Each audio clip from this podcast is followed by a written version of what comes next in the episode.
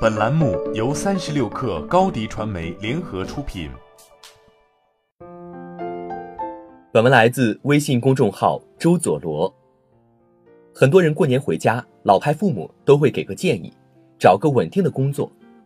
这里面的逻辑是什么呢？父母那一辈甚至再往前推，时代进程没那么快，这就导致一个工厂、一个企业老老稳稳的经营个半辈子是没问题的。于是，里面的员工自然也可以安安稳稳地工作到退休。但现在，没有哪一家企业是安全的，都是随时死掉。一家公司死掉的速度越来越快，即便它是行业前几，即便它百亿规模。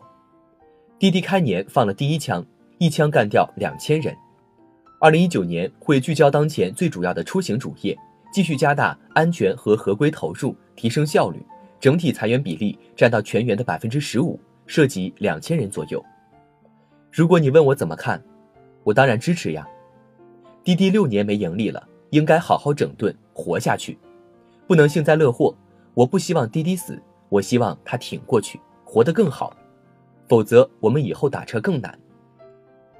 不少老板都是真到了不砍人不行了，公司真的要死了的时候，才发现自己养了这么多干活不行的人，才狠下心做这件事。所有老板都应该更狠一点，让裁员常态化。憋什么大招？发现一个不行就马上换一个，发现一个项目真没希望就赶紧砍了它。让裁员常态化，即加速人才在市场上的流动速度和匹配频率。这样的最终结果是对每个公司和每个人都更有利。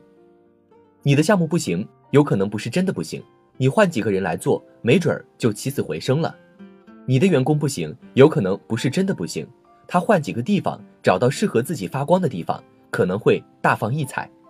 让每一颗种子在对的土壤上茁壮成长，反之也是。那什么是真正的铁饭碗呢？很多人在职场上追求 title，各种 title 往身上挂，殊不知行情不好的时候，先干掉的就是你。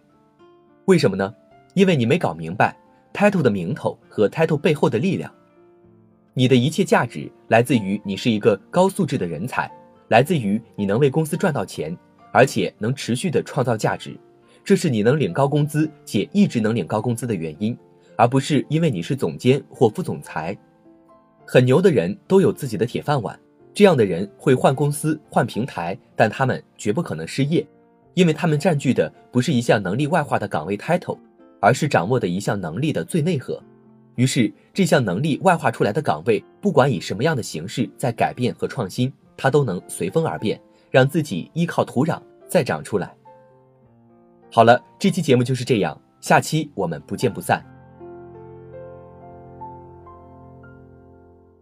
欢迎添加小课微信，微信 ID 是 s u p e r 三六 k 二 super 三十六课，加入我们的课友群，一起交流成长吧。